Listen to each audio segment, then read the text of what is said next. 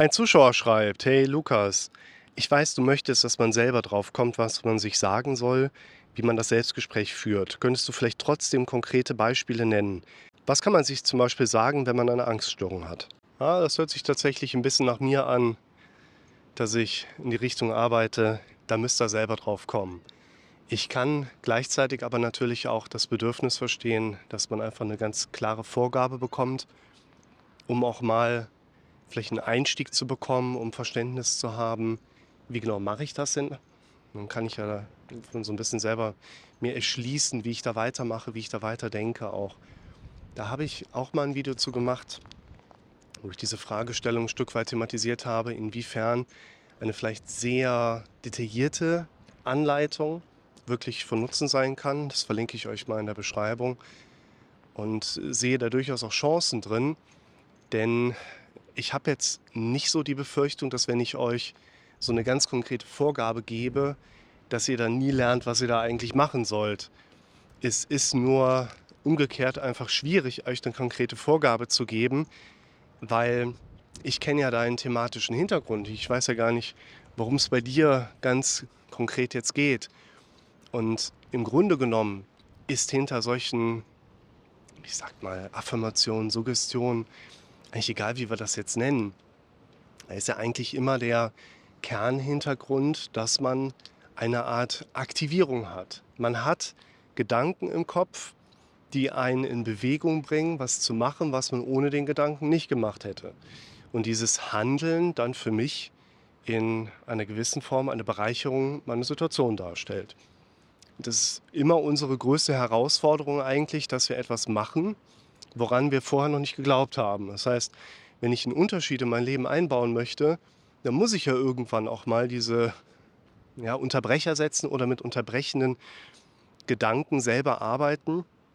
Und die kann ich ja vorher noch gar nicht glauben, weil sonst wäre ich ja schon im neuen Glaubensmuster drin. Dann geht mir auch ein Video zu durch den Kopf. Das ist äh, da hinten bei den linken Windrädern mal entstanden zum Thema, es fällt mir schwer, meine Symptome als normal zu akzeptieren, wo ich vor allen Dingen diese Affirmations- oder Suggestionsebene auch mal mit eingreife. Es ist mir wichtig, dass wir das jetzt gerade so nochmal ganz deutlich thematisieren. Affirmationen sind keine Zaubersprüche, auch das Video verlinke ich euch mal. Es gibt nicht die richtigen Gedanken, die ihr denken könnt. Auch das Video verlinke ich euch mal mit dazu. Immer wieder Perspektiven da auch durchzugehen und als du dir das Video schaust, zu verstehen, da gibt es keinen inhaltlichen Trick. Das ist wichtig. Es gibt keinen inhaltlichen Trick. Ich glaube, das ist ganz wichtig, weil das, was dich davon abhält, in das eigene Denken stärker einzugreifen, ist ja vielleicht der Gedanke, du könntest die richtigen Gedanken denken und bis du die noch nicht hast, brauchst du ja eigentlich auch erst gar nicht anzufangen. Und deshalb finde ich eine konkrete Vorgabe aus der Perspektive eigentlich ganz wichtig und richtig, dass wir sagen, das ist jetzt nicht das Finale, aber das ist zumindest schon mal der Einstieg in die ganze Sache, um auch mal so ein paar Runden mit anderen Gedanken erlebt zu haben und auch zu merken, ja, der Kopf, der steigt da auch wirklich dann nachher mit ein. Und wenn wir in die Beispielfrage reingehen, habe ich ja gerade schon angedeutet, ohne jetzt konkret zu wissen, was dein Hintergrund ist, würde ich jetzt keine Affirmation in den Raum stellen, weil dann landen wir tatsächlich bei sehr, sehr abstrakten Sachen. Du bist wertvoll, du bist ein Geschenk, dein Sonnenzentrum ist mit dem Weltall verbunden. Äh, es gibt Leute, die auf so Affirmationen positiv reagieren. Ich für mich im normalen Alltag halt nicht. Also ich setze mich nicht eher an den Schreibtisch und mache eine Aufgabe, mit der ich vielleicht gerade ein bisschen Struggle habe, wenn ich mir suggeriere, mein Sonnengeflecht ist mit dem Universum verbunden. Es gibt aber vielleicht auch mal eine andere Situation, wo ich da irgendwo liege, habe eine schöne begleitete Meditation auf den Ohren und die Lady sagt mir, dein Sonnengeflecht ist dem Universum verbunden. Ich denke so, ja, und das fühlt sich echt gerade ganz gut an. Also das ist nicht richtig und falsch und vor allen Dingen natürlich auch immer in einem zeitlichen Kontext und Zusammenhang auch nochmal differenziert zu betrachten.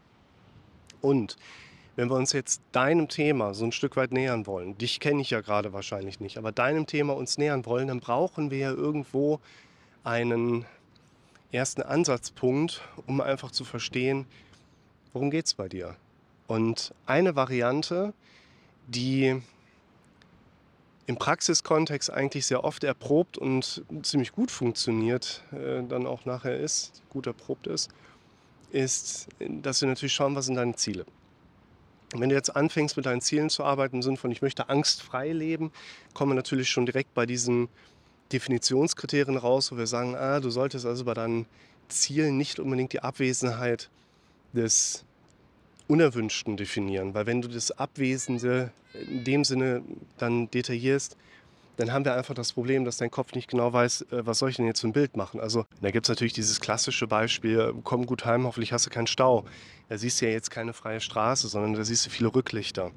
Das heißt, wenn du jetzt mit deinen Zielen arbeitest, wenn du deine Ziele kennst und die sind eben auch in gewisser Hinsicht an die Zielekriterien angepasst, auch hier wieder musst du dich an meine Vorgaben halten? Ich denke, nein. Musst du dich an anderer Leute Vorgaben halten? Ich würde sagen, nicht unbedingt.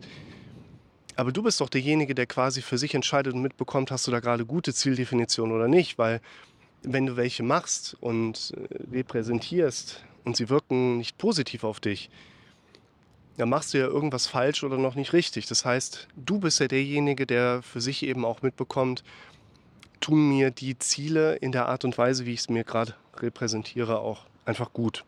Du bist derjenige, der eigentlich ausschließlich darüber werten sollte, sind es gute Ziele und sind es äh, auch gute Darstellungsformen. Also du kannst über deine Ziele sprechen, du kannst Bilder über deine Ziele machen.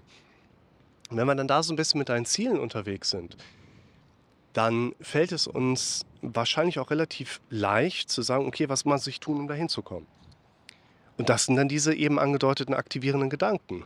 Wenn ich jetzt das Ziel habe, ich möchte Mitte nächsten Jahres mindestens 50 englischsprachige Videos in einem Extra-Kanal online stehen haben, dann weiß ich ja, mein nächster Schritt ist, ich muss jetzt einen Hintern hochkriegen, ich muss jemanden finden, der mir die Transkripte meiner Videos in vernünftiges Deutsch nochmal setzt, Korrektur liest, einen englischen Titel draus macht, also quasi eine englische Transkription und Titel erstellen am besten einmal einspricht als englischer Muttersprachler oder saubere Aussprache, damit ich verstehe nochmal, wie sollte ich die Sachen betonen. Aus dem Englischen bin ich schon länger raus. Und dann kenne ich so meine kleinen Baustellen, dann kenne ich so meine Prozessschritte. Ist das jetzt ein Ziel, was mir dabei hilft, angstfrei zu werden?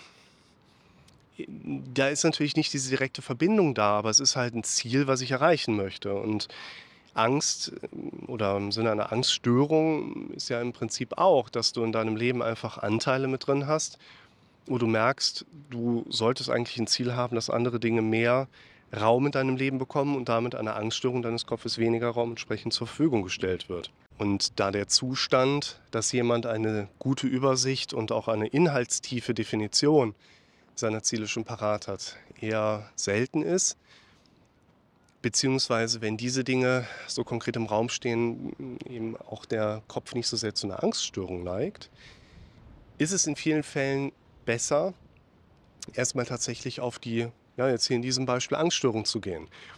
Eine Angststörung per se ist ja nicht in dem Sinne existent, dass du daran erkrankst und würdest dann die Ängste als Symptome erleiden. Das sage ich in den Videos ja immer wieder, der diagnostische Weg beschreibt ja viel mehr, Du hast verschiedene Symptome, die sich entwickeln, die wir typischerweise in bestimmten Lebenssituationen auch gehäuft sehen.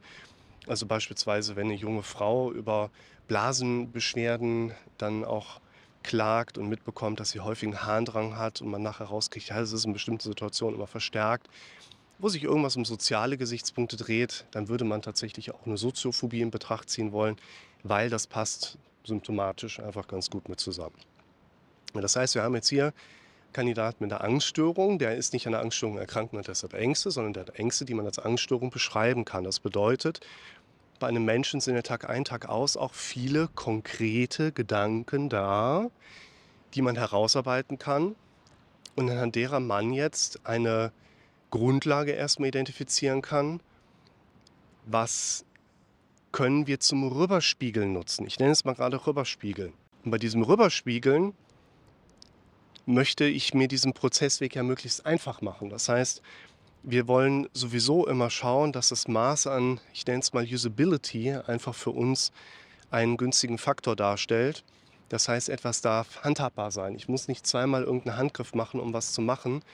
Einfach anpacken, los geht's. Und diese Usability, die wollen wir bei diesem konkret Dinge aussprechen, denken, affirmieren eben auch mit reinbringen. Und eine hohe Usability kriegen wir hin, wenn wir rüberspiegeln. Das heißt, wir greifen erstmal auf, was in unserem Kopf so präsent ist und versuchen das dann mit einer entsprechenden anderslautenden Definition zu kontern, sage ich erstmal grob. Auch hier fällt es mir jetzt schwer, konkrete Beispiele zu geben, weil ich ja dein konkretes Beispiel noch nicht kenne. Wenn ich jetzt mal so ein bisschen in dem therapeutischen Spektrum der letzten Jahre mich umschaue, was ich so erlebt habe, da spielen zum Beispiel Flugängste eine Rolle. Was ist, wenn ich im Flieger sitze und kriege Panik? Was ist, wenn ich mit dem Zug irgendwo hin muss und der bleibt im Tunnel stehen und ich komme da nicht raus? Was ist, wenn ich auf ein Konzert gehe und mir wird dort schlecht? Das sind Dinge, wo ich jetzt aus diesen konkreten auditiven Befürchtungsmustern, vielleicht bildhaften Befürchtungsmustern rüberspiegeln würde. Ein passendes Video dazu, das mag ich euch gerne noch verlinken.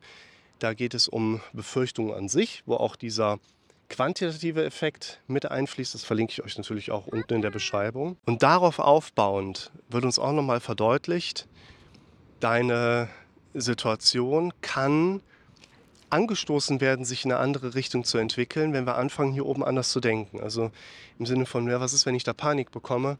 ja, was ist, wenn ich da auf dem Konzert bin und erlebe dieses Konzert zwar mit etwas Anspannung, aber freue mich total, dass ich gerade da bin. Was ist, wenn ich im Tunnel stecken bleibe und kriege Panik? Hm.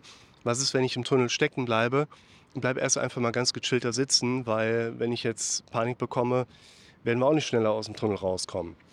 Es gilt vor allen Dingen immer wieder das eigene Denken auch zu unterbrechen. Das eigene Denken mit einer nicht beliebigen Suggestion oder Affirmation, ja, aber in dem Moment, wo ihr anfangt, hier oben eine Suggestionsveränderung mit reinzubringen, unterbrecht ihr ja auch wieder euer automatisches Gehirn. Und das ist doch letztlich das, wo wir darauf hinwollen. Ich habe ja eben schon mal gesagt, häufig warten wir noch mal wirklich selber was da reinzudenken, weil wir das Gefühl haben, solange ich nicht weiß, was das Richtige ist, fange ich ja einfach nicht an. Und da habe ich übrigens noch ein ganz cooles Beispiel für, abschließend aus einem Sitzungskontext, wo auch jemand meinte, was mache ich denn in der Situation? Ne? Da geht es mir nicht gut, was mache ich da? Und ich würde sagen, du, wir machen mal Standardvorgehen, schreib das mal auf. Wenn du da was im Kopf hast, wo du merkst, das bringt dich gerade wirklich unter Druck, schreib es mal auf. Und in dem Sinne kannst du das mal wirklich ernst nehmen. Das heißt, geh mal, so ein bisschen wie in meinen Befürchtungstabellenvideos, geh mal hin, mach mal zielorientierte Fragestellungen. Ist es mein Ziel? Nein, Komma, sondern, ne? aufbauend auf der Befürchtung. Oder den Worst Case mal bewusst abgraduieren oder Handlungsoptionen bewusst aufbauen. Also wir nehmen die Sache mal ernst. Und alternativ dazu würde ich aber auch sagen, greif's mal auf, aber nimm es nicht so ernst. Also schreib's mal auf und sag dir zumindest vielleicht mal, kümmere ich mich heute Abend drum. Heute Abend schreibe ich das mal auf, um mich strategisch darum zu kümmern. Alles klar. Und da kommt natürlich dann die Rückfrage, okay, wann mache ich denn was? Und ich würde sagen, wahrscheinlich ist es egal, ob du die eine Sache in dem Moment ernst nimmst oder nicht so ernst nimmst oder bei der anderen Sache das umgekehrt machst. Es wird wahrscheinlich nicht so die Rolle spielen. Aus dem einfachen Grund, es geht letztlich darum, dass wir hier oben das eigene Denken zumindest für einen kurzen Moment unterbrochen haben, um darauf aufbauend wieder einen neuen Weg einzuschlagen. Und mit dem neuen Weg hängen wir natürlich wieder viel stärker auch an deinen Zielen, an deinen Ideen, was du im Alltag erreichen möchtest. Das heißt, um hier nochmal auf die Grundfrage zu kommen, kann ich mal ein konkretes Beispiel geben? Ich würde sagen, ja, wenn ich so ein bisschen Futter bekomme. Und das konkrete Beispiel ist eine Art Starten eines Motors. Ein Motor zu starten benötigt ja Energie aus der Batterie in der Regel, wo ich dann einen kleinen Motor, einen Elektromotor nutze, um den Verbrennungsmotor, ne, wir wollen ja immer noch alte Dinosaurierkadaver davon zur Explosion bringen, in Bewegung bringen kann.